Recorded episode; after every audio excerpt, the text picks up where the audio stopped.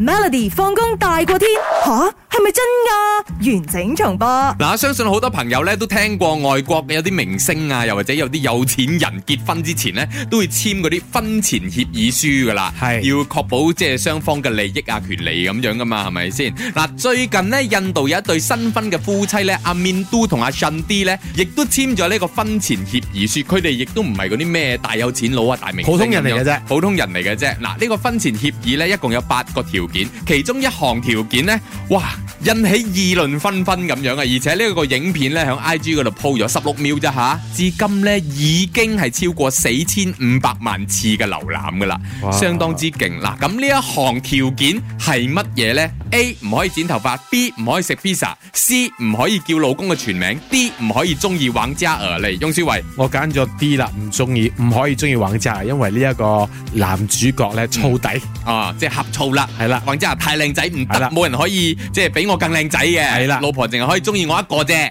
嗯，OK，我估係呢個啦。答案係錯咗嘅，啊 I'm ，OK， so sorry，唔可以食 pizza，點解你又知嘅？嗯 我唔中意亂咁估噶嘛。 呢個真係個答案嚟嘅，因為佢佢因為佢之前嘅情敵係一個意大利人，唔係 啦，呢個唔關事嘅。嗱，其中一項呢個條件呢，就係每個月淨係可以食一次 pizza，你唔可以日日食嘅。哦嗱，據了解呢，呢個新郎哥啦，阿面都同阿 Shandy 一開始拍拖嘅時候呢，阿 Shandy 就約佢去 pizza 店食 pizza。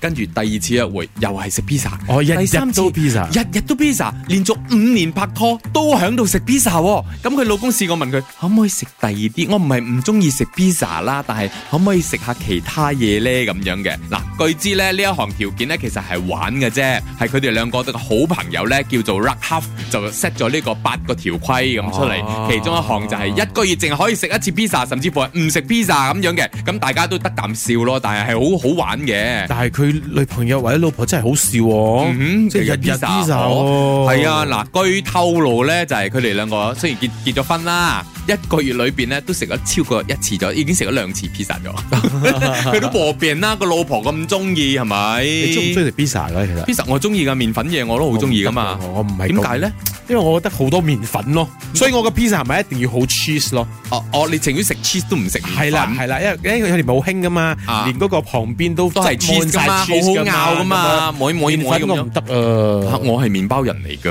我我係係個麵包啦。